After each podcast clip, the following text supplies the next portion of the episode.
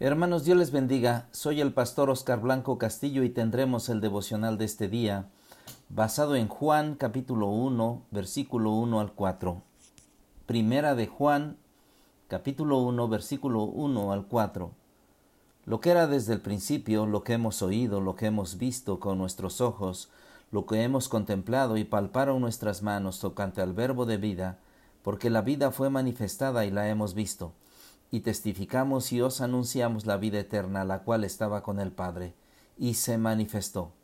Lo que hemos visto y oído, esto os anunciamos para que también vosotros tengáis comunión con nosotros, y nuestra comunión verdaderamente es con el Padre y con su Hijo Jesucristo.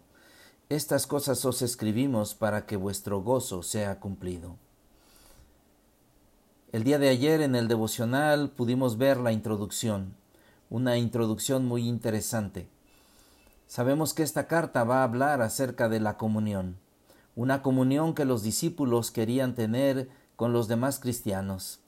Pero también podemos ver que esta, esta carta va a tratar la, la importancia de la seguridad de la salvación, que estamos seguros cuando hemos aceptado a Cristo Jesús.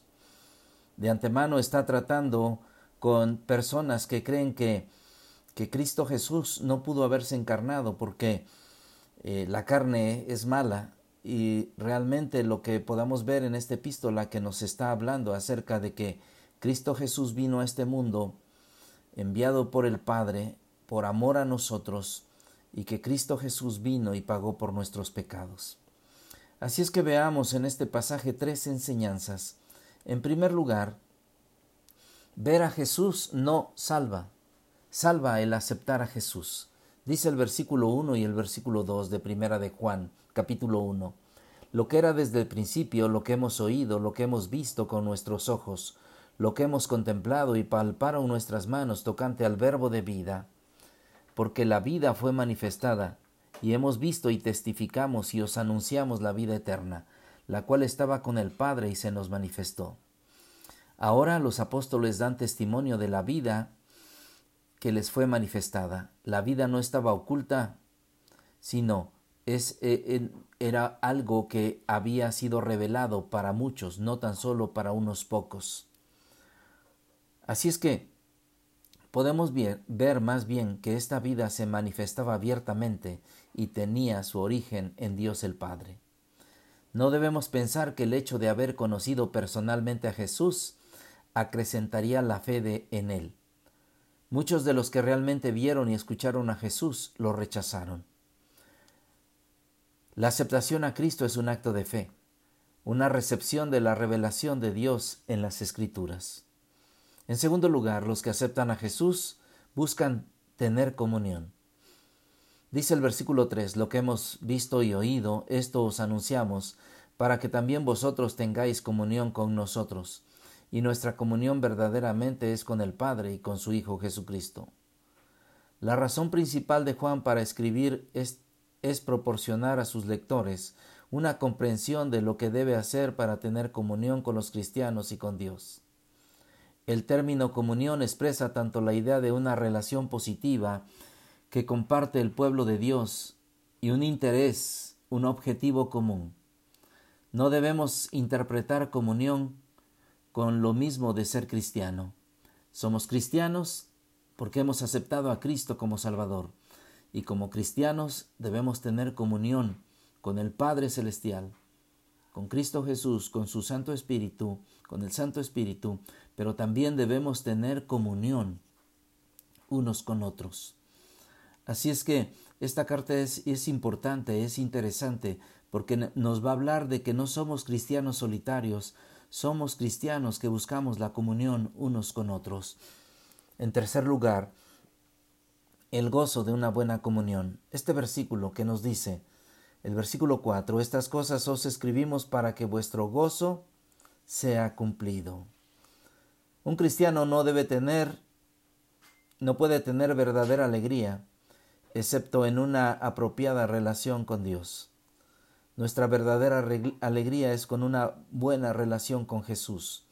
Hemos venido estudiando esto, Juan nos ha venido diciendo esto, que debemos tener una relación con Jesús todos los días a través de la oración, a través de estudiar su palabra, a través de poner en práctica su palabra. Nos ha hablado de las siete señales que hizo en el Evangelio según San Juan, para que creamos en Cristo Jesús. Pero ahí no termina todo. Él va un paso más allá ahora con esta carta de Juan, primera carta de Juan, y habla entonces, para que nuestro gozo sea cumplido, habla de una relación importante y buena con los demás cristianos. Así es que debemos relacionarnos, debemos buscar relación con los demás cristianos, pero debemos buscar una relación positiva, una relación buena. Debemos sufrir con el que sufre y llorar con el que llora. Debemos orar unos por otros. Debemos ayudarnos mutuamente. Debemos vivir la vida cristiana. Nosotros tenemos relación con, con varias comunidades. Déjeme decirle que hemos estado sembrando iglesias en, en el valle, también en los pueblos, pero también en la Sierra Negra. Y nos interesa el bienestar de todos. Nos interesa el bienestar de los hermanos de la Sierra Negra como de los hermanos del Valle, como de los hermanos de, de las comunidades. Y invitamos a que todos oremos, invitamos a que todos nos ayudemos, invitamos a que todos nos exhortemos, nos animemos. Así tú donde vivas, debes tener una verdadera comunión con los demás cristianos. Por eso déjame dejarte este desafío. Como testigo del ministerio de Jesús, Juan está en condiciones para enseñar la verdad acerca de él. Él fue un testigo ocular. Él fue alguien que estuvo con Jesús, se mantuvo con él, vio cada uno de los milagros, su resurrección, cuántas cosas aprendimos a través del Evangelio. Así ahora los lectores de esta carta no habían visto ni oído a Jesús. Ya habían pasado varios años. Hemos hablado que esta carta quizás fue escrita en el año 80 o 90, en esa década. Pero estos que no habían visto a Jesús podían confiar en lo que Juan escribió, porque era verdad. Así es que nosotros somos esa segunda y tercera y cuarta generación de cristianos. Nosotros no hemos sido testigos oculares. No hemos presenciado la cruz de Cristo, la crucifixión. No presenciamos ninguno de los milagros. Pero aunque no hemos visto ni oído tocante a Jesús en persona, ni hemos tocado a Jesús en persona, tenemos los relatos de los testigos del Nuevo Testamento. Podemos confiar en que ellos expusieron la verdad acerca de Jesús. Jesús nos llamó bienaventurados en esa bienaventuranza del que, del que creyó sin ver. Él le dijo a Tomás, bienaventurado el que no vio y creyó. Así es que nosotros somos esa generación. Disfrutemos de los beneficios de ser hijos de Dios. Disfrutemos de una buena relación con nuestro Dios. Disfrutemos de una buena relación con Jesús. Disfrutemos porque el Espíritu Santo mora en nosotros. Disfrutemos porque tenemos la palabra de Dios y tenemos la Biblia completa y podemos estudiarla. Pero nuestro gozo, para que nuestro gozo sea cumplido, tengamos relación con los demás cristianos. Tengamos buenas relaciones con los hermanos en Cristo Jesús. Esta carta va a hablar de esto, va a hablar de esta relación. Busquemos al hermano caído, oremos por el hermano que sufre.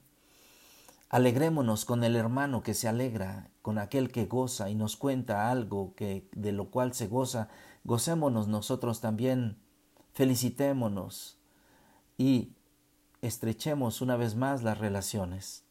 Este es un tiempo difícil y un momento difícil, donde debemos orar unos por otros, debemos llamarnos, debemos escribirnos, debemos escuchar estos devocionales y pensar con quién no estoy teniendo comunión. Y hoy es tan fácil levantar el teléfono, marcar un número y hablar o mandar un mensaje y decir a esta persona, Dios te bendiga, estoy orando por ti, y, y nosotros tengamos relación los cristianos unos con otros.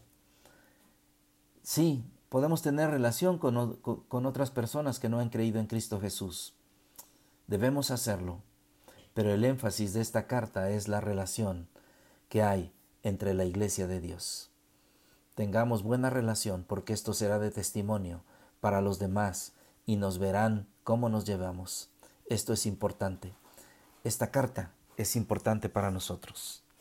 Espero que aprendamos y nos vemos el día de mañana en este en el siguiente devocional. Que Dios les bendiga. Gracias.